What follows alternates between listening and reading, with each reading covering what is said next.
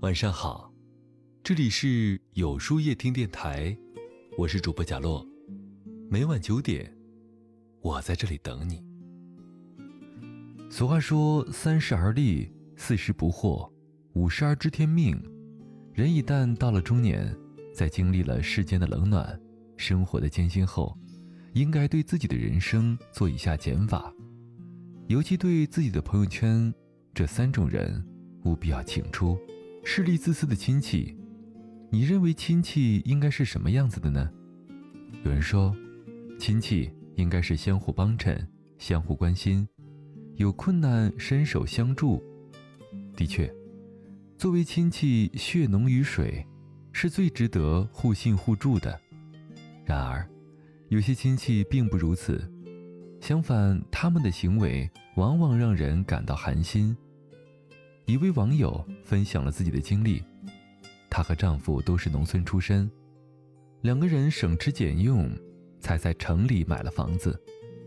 没过多久，一个好几年都不曾走动的远方亲戚突然给她来电话，说想到城里去找工作，打算在她家里借住几天。毕竟是货真价实的亲戚，不太好拒绝，就答应了。一住就是半个月。期间各种麻烦事儿，她和丈夫都尽力去帮。然而，对方工作不认真找，还一次次的问他们借钱，没完没了的让他们帮这帮那。最后，她不厌其扰，直接把话挑明。没想到，对方反而生气的指责他们不仗义，还算什么亲戚？说实话，这样势利又自私的亲戚，有时候连陌生人都不如。陌生人受了恩惠还会道一声谢，而身为亲戚却借着亲情的名义得寸进尺的占你便宜，还丝毫不念恩。在你遇到困难时，他们事不关己；当你风光无限时，都抢着来分一杯羹。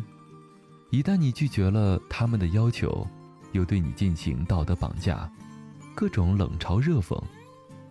如果你的亲戚里真的有这样的人，趁早远离，以免让自己心寒。虚情假意的朋友，常言道：“多个朋友多条路。”刚进社会的时候，也许你也是秉持着这样的原则，努力去结交各路朋友，在一次次的饭局上强颜欢笑，费尽心思的去维持表面的友好。就像古人说的：“以利相交，利尽则散。”以势相交，势去则清。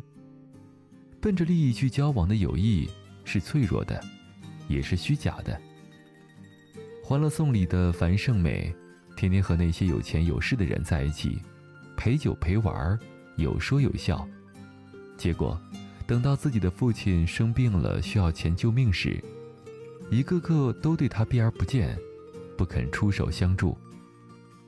有的人在聚会上与你亲密无间，其实只是逢场作戏；有的人在酒桌上称兄道弟，当你真的需要帮助了，跑得比谁都快。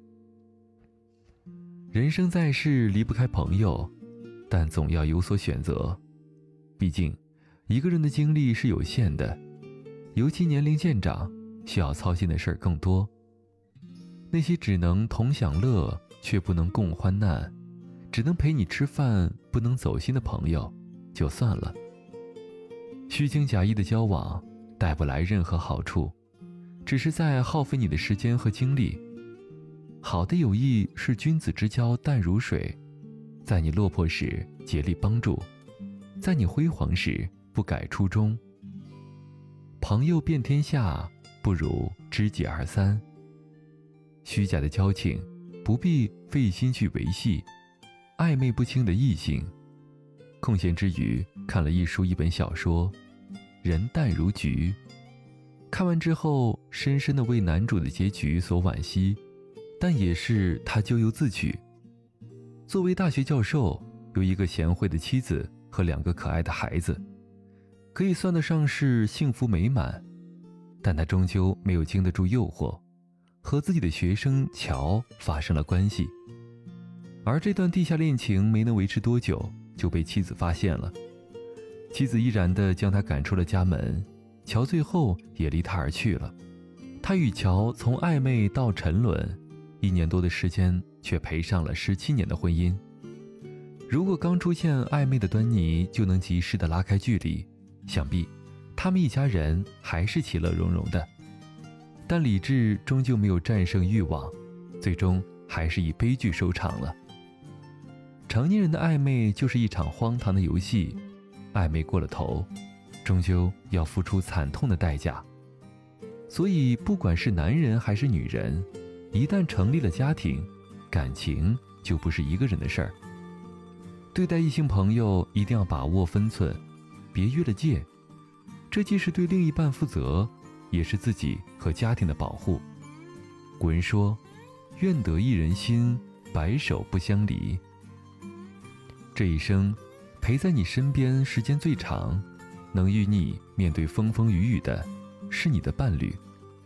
至于暧昧的对象，不过就是一时的新鲜刺激，免不了曲终人散。要知道，唯有身边的幸福才是最值得守候的。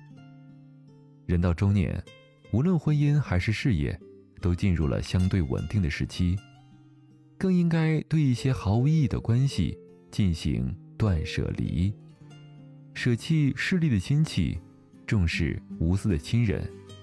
舍弃虚伪的朋友，结交真心的知己；舍弃暧昧的异性，回归自己的家庭，这样才能拥有安稳幸福的余生啊！那么，今晚的分享就到这里了。每晚九点，与更好的自己不期而遇。今天的互动话题是：你的朋友圈里有这三种人吗？在后台回复“晚安”两个字，注意，不是在留言区哟。喜欢今天的文章，请在右下角点个再看，并分享到朋友圈去吧。也可以在公众号里搜索“有书夜听”，收听更多精彩。